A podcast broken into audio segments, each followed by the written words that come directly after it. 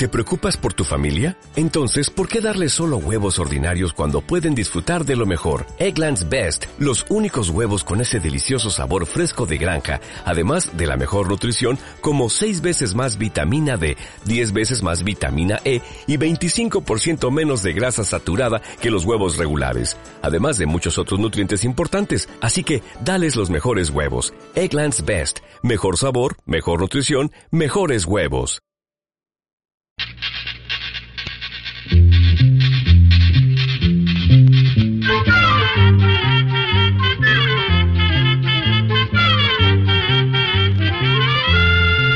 Llegó pa' todo, llegó la escuela, llegó la escuela, llegó por radio.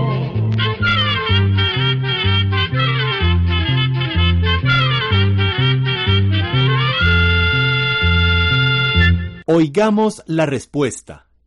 Es el programa que les trae a ustedes el Instituto Centroamericano de Extensión de la Cultura, ICQ. Un amigo oyente nos ha llamado por teléfono desde Arenal, Costa Rica, y nos pregunta. Tengo un pez hembra que tuvo pececitos en la pila de mi casa y quisiera saber por qué los pececitos se le meten en la boca y luego la madre los expulsa nuevamente por la boca. ¿Es un pez llamado guapote?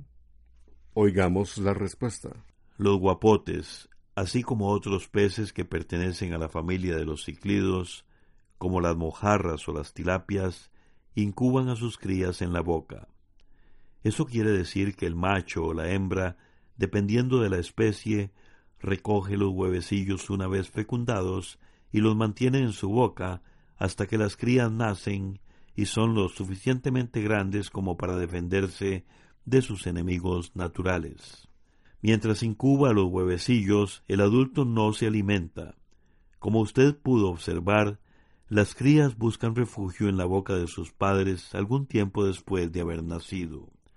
Esto normalmente lo hacen hasta que las crías alcanzan un tamaño considerable y cierta independencia para obtener alimento por su propia cuenta.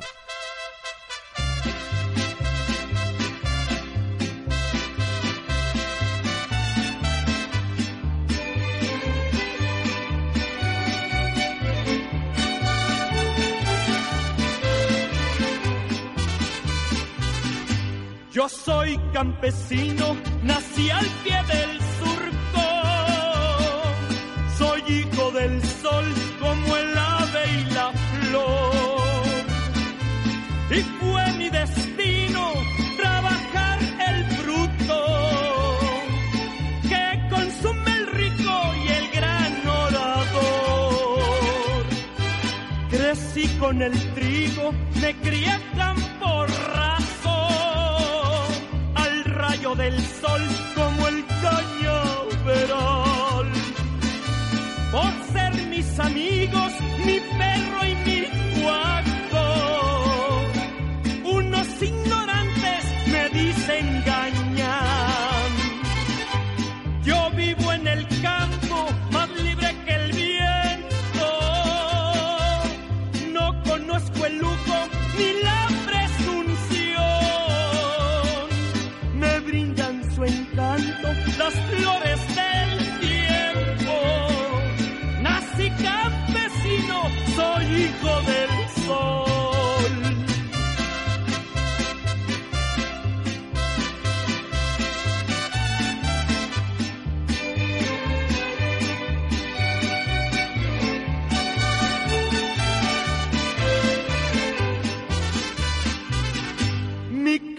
campesinita, mi fiel las glorias de la gran ciudad. Pero entre la milpa parece una reina, cariñosa y buena, me ayuda a piscar. Arrullan mis noches el arroyo canta su eterna canción. El cielo me ha dado tantas cosas bellas que muchos no tienen con tanto millón. Yo vivo en el campo más libre que el viento. No conozco el lujo ni la encanto las flores del tiempo. Nací campesino, soy hijo del sol. ¿En qué parte de América vivió el jefe de los indios Duwamish? ¿Cómo lo obligaron a entregar sus tierras en el año 1854? El nombre del jefe es Seattle. Esta pregunta nos la hace un estimable oyente que nos escribe desde San Marcos, El Salvador. Escuchemos la respuesta. Efectivamente, el jefe de los indios, Duwamish, se llama Seattle. Esta tribu indígena vivía en el noroeste de los Estados Unidos, en lo que hoy día es el estado de Washington. El estado de Washington se encuentra a miles de kilómetros de la capital de los Estados Unidos, que también se llama Washington. En el año de 1853, los blancos fundaron en esa región una ciudad con 300 habitantes. Se querían dedicar a cortar los árboles de los bosques para mandar madera a la ciudad de San Francisco de California, donde el precio de la madera subía rápidamente. Por eso, al año siguiente, el presidente de los Estados Unidos ofreció a los indios comprarles sus tierras, pero el jefe Seattle le contestó con una carta que está considerada como el más bello canto de amor a la naturaleza. En esa carta, el jefe Seattle le decía ¿Cómo se puede comprar o vender el cielo estrellado o el calor de la tierra? Eso nosotros no lo comprendemos. Si nosotros no somos dueños de la frescura del aire, ni del brillo de las aguas, ¿cómo podrían ustedes comprarlos? Los ríos son nuestros hermanos y calman nuestra sed, sostienen nuestras canoas y alimentan a nuestros hijos. Si les vendemos nuestras tierras, recuerden y enseñen a sus hijos que los ríos son nuestros hermanos también lo son de ustedes y deben tratarlos con la misma dulzura con que se trata a un hermano. Tampoco el aire tiene precio. Todos los seres compartimos el mismo aliento. La bestia, el árbol, el hombre, todos respiramos el mismo aire.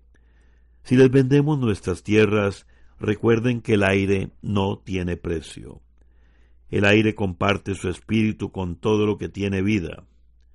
El viento le dio el primer soplo de vida a nuestros abuelos y también recibe sus últimos suspiros. Si les vendemos nuestras tierras, ustedes deben conservarlas como cosa aparte y sagrada. Deben enseñarles a sus hijos que el suelo que pisan son cenizas de nuestros abuelos. Digan a sus hijos que la tierra contiene las vidas de nuestros antepasados para que sepan respetarla. Enseñen a sus hijos lo que nosotros hemos enseñado a los nuestros. La tierra es nuestra madre. Todo lo que le ocurra a la tierra le ocurrirá a los hijos de la tierra. Si los hombres escupen el suelo, se escupen a sí mismos. La tierra no pertenece a los hombres, los hombres pertenecen a la tierra. Esto lo sabemos, todo va entrelazado como la sangre que une a una familia todo va entrelazado. No vamos a leer toda la carta porque es una carta muy extensa, pero hemos querido leer estos párrafos para que ustedes comprendan el dolor de este pueblo ante la tragedia que vino después. Como los indios no querían vender sus tierras, los blancos las ocuparon a la fuerza, sin el consentimiento de los indios. En 1856 los indios atacaron la ciudad y fueron obligados a huir al dispararles desde un buque de guerra. Después de eso los indios Duwamish fueron desapareciendo paulatinamente. Ya no tenían dónde vivir. Habían perdido todos sus recursos naturales y sus sitios sagrados. Simplemente ya no había espacio para ellos en el nuevo mundo de los blancos. En el año 1780, los indios Duwamish eran mil doscientos en 1910 quedaban solamente 20 y hoy en día esta tribu indígena simplemente ya no existe. Pero la gran sabiduría del jefe Seattle nadie la pudo borrar, y más bien ha servido de ejemplo para toda la humanidad. Tanto que en honor a este gran jefe se le puso su nombre a la ciudad que se fundó donde él vivía pacíficamente junto a su tribu. Ojalá que ahora la carta que fue escrita por el jefe Seattle sea más difundida, para que la conozcan más personas y sirva para que todos aprendamos a respetar y amar a la naturaleza, que lamentablemente estamos destruyendo. De ese modo, y aunque esta tribu indígena no se salvó, podrá seguir ayudándonos a comprender que los seres humanos formamos parte de la creación y que no somos sus dueños.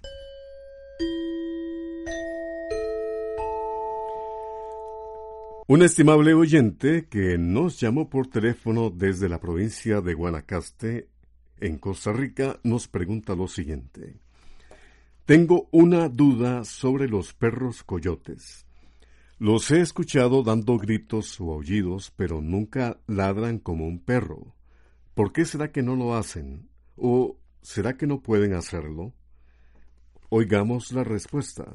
Los coyotes se parecen mucho a un pastor alemán y habitan desde Canadá hasta Costa Rica. Los perros y los coyotes son parientes cercanos, por eso es muy lógico que a usted le extrañe que los coyotes solo aúllen y que no ladren como los perros. Pero vea usted lo que son las cosas. Más bien lo raro es que los perros ladren. Según parece, el ladrar de los perros les viene de su amistad y cercanía con las personas.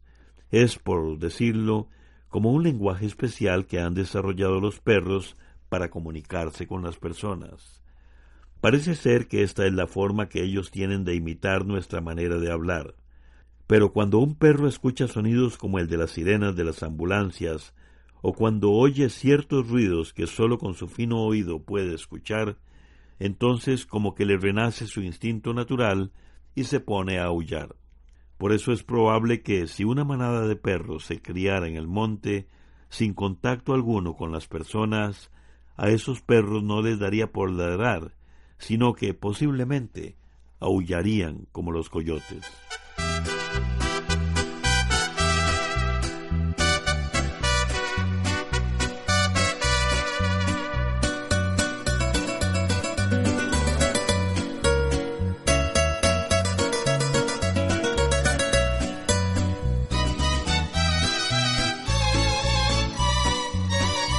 Sé qué tiene, Señor, que me enloquece no sé qué tiene que al verlo me estremece. Cuando me mira, me siento suya y se acaba el mundo.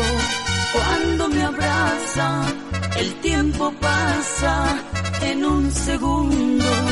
Con su mirada dice mil cosas, pero se calla y sé que quiere gritarle al mundo cuánto me extraña cuando escondidas nos entregamos sin importar el tiempo que pasa. Yo sé que aunque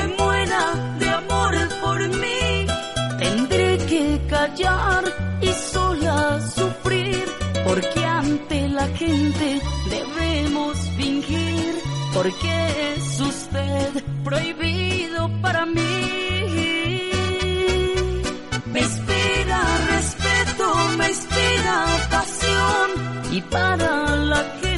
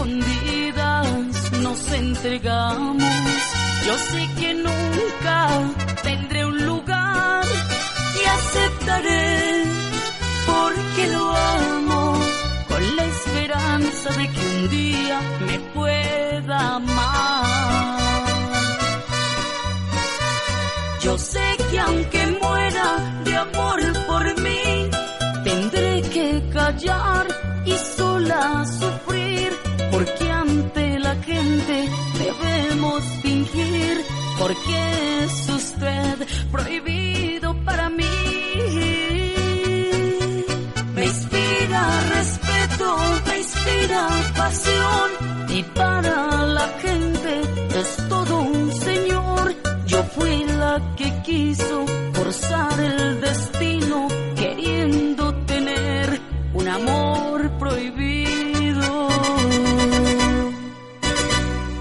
Quisiera saber si el río San Juan es tico y si hay libertad para navegar por él.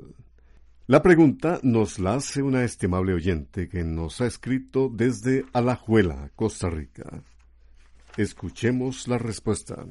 El río San Juan pertenece a Nicaragua y una parte de ese río sirve de límite entre Nicaragua y Costa Rica.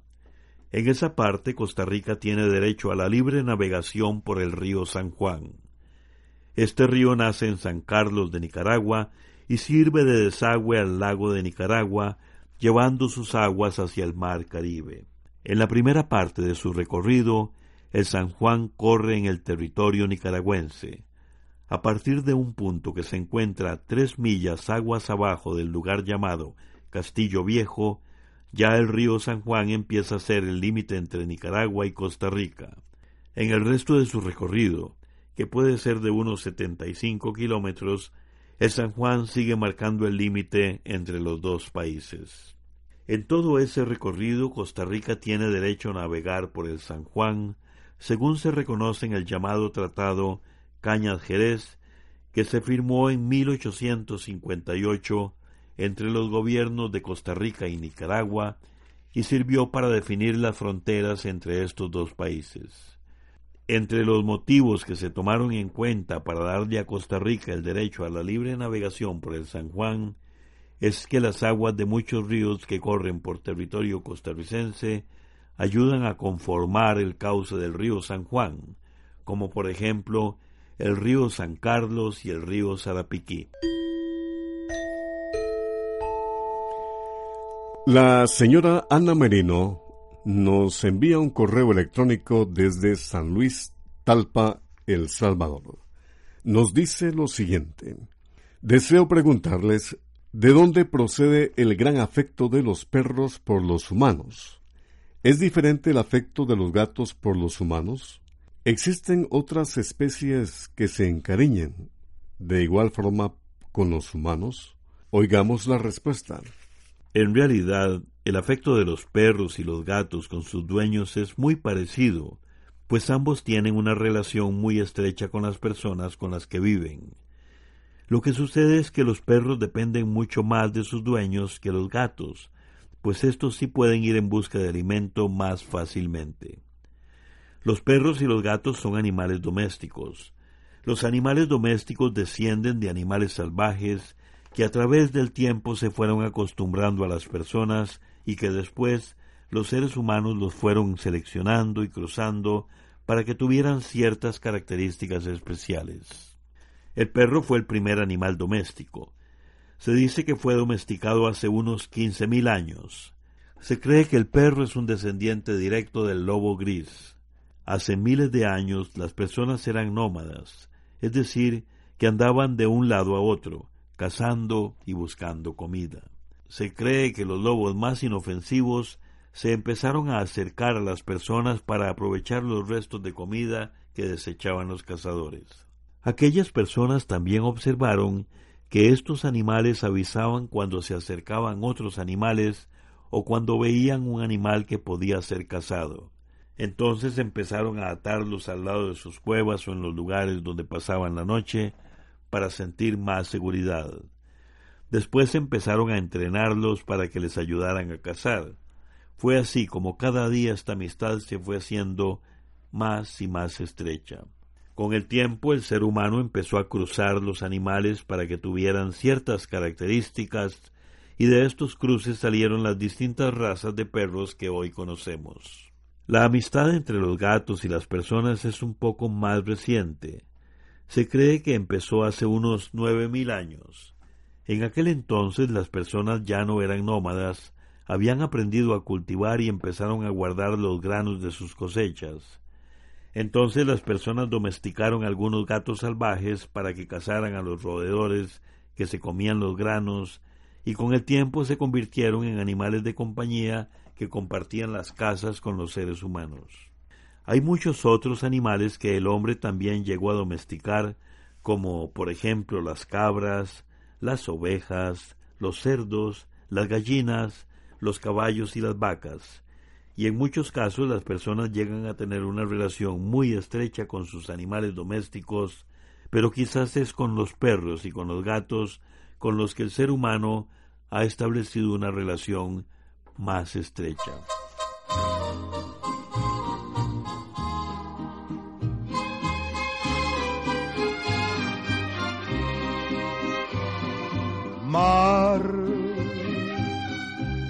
Llegaste hasta la orilla que Dios te señaló. Mar, no puedes abarcar aunque quisieras más que yo. Mar, llegaste hasta la orilla que Dios te señaló.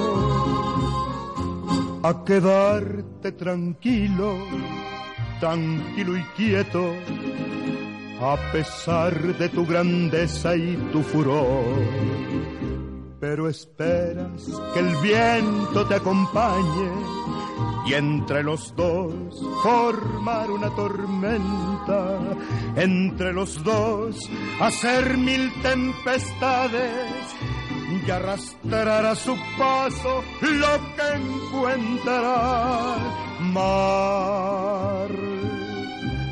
Llegaste hasta la orilla que Dios te señaló mar. No puedes abarcar aunque quisieras más que yo. Yo que quiero a fuerza adueñarme de ese amor. Pero siempre mi vida se detiene en la orilla. Que Dios también a mí me señaló.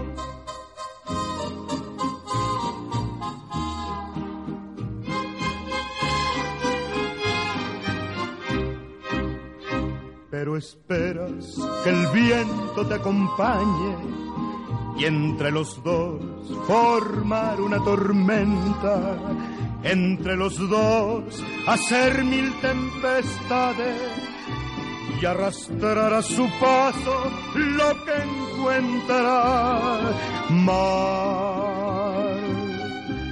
Llegaste hasta la orilla que Dios te señaló no puedes abarcar aunque quisieras más que yo. Yo que quiero a fuerza adueñarme de ese amor. Pero siempre mi vida se detiene en la orilla que Dios también a mí me señaló desde Guanacaste, Costa Rica, un estimable oyente nos escribe y desea saber lo siguiente. ¿Cuál es la mejor manera de cargar la batería de los celulares? ¿Si apagado o encendido? Oigamos la respuesta. En realidad, esto depende de la marca y el modelo del teléfono celular. En el manual de cada aparato por lo general viene indicado si es más conveniente apagar el teléfono mientras se carga o no. En el caso de que el manual no se lo explique, es mejor cargar el teléfono apagado. Actualmente, uno de los modelos más populares de teléfono es el llamado smartphone. Estos teléfonos, los smartphone, sí pueden estar encendidos y ejecutar varias funciones mientras están cargándose conectados a la corriente. Atención controlador, programa C, Control 33. Así llegamos a un programa más de Oigamos la Respuesta. Pero le esperamos mañana, si Dios quiere, aquí por esta su emisora y a la misma hora. Mándenos sus preguntas al apartado 2948-1000 San José, Costa Rica. También nos puede llamar a los teléfonos 22 25 52 38 o 22 25 53 38 o mándenos un fax al 22 25 22 27. También le damos el correo electrónico icq.org.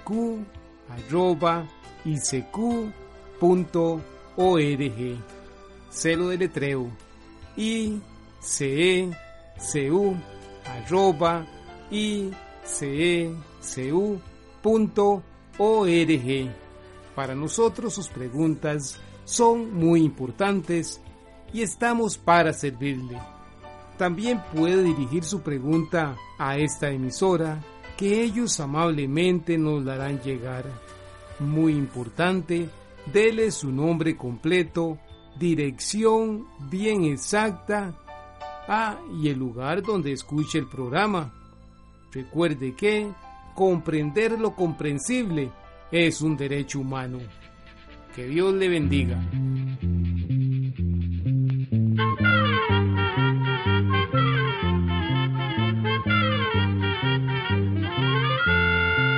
Llegó el momento de despedirnos. Se va a la escuela, se va cantando